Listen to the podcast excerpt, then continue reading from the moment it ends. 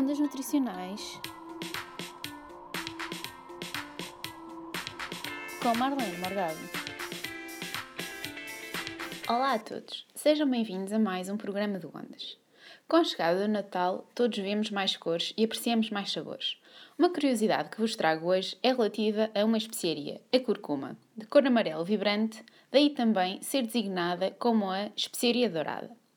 A sua origem é através de uma raiz, comumente denominada de tumérico, que deriva do latim terra merita, ou seja, terra meritória, referindo-se à cor da curcuma que, que, se assemelha a um pigmento mineral amarelo, amarelo.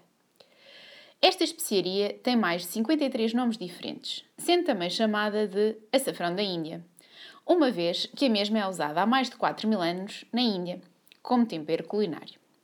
E de repente estão vocês a pensar: mas é apenas isto? Uma especiaria? Não.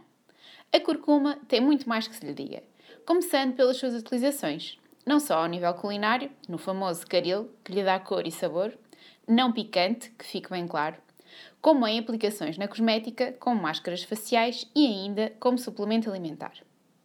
E agora é que baralhamos isto tudo, não é? Pois é, a curcuma tem alegados efeitos benéficos na saúde, sendo considerada um potente antioxidante, anti-inflamatório, anticancerígeno, que promove a melhoria de diversas patologias como a diabetes, o síndrome metabólico, neurológicas, ao nível gástrico e ainda na manutenção do peso corporal. Bem, tendo em conta esta parafernália de benefícios, parece-nos evidente que as suas aplicações na saúde são claramente vantajosas. No entanto, há que ter atenção e tomar precauções pois estas alegações são, na sua maioria, realizadas com base em estudos in vitro e em modelos animais, não havendo ainda muitos estudos em humanos que comprovem todos estes benefícios. Até ao momento, existem apenas alguns ensaios clínicos que demonstram que a administração de curcuma, de um modo dependente de dose, de 500 a 1000 mg por mililitro por dia, poderá ter efeitos benéficos em humanos, no que diz respeito ao controle de peso, à diminuição de lípidos séricos e melhorias em patologias hepáticas. Assim, deixo-vos uma mensagem de que, afinal, nem tudo é tão dourado como parece. E tal como a curcuma, muitos outros denominados superalimentos são atualmente aclamados como tendo um milhão e mais um pouco de benefícios para a saúde.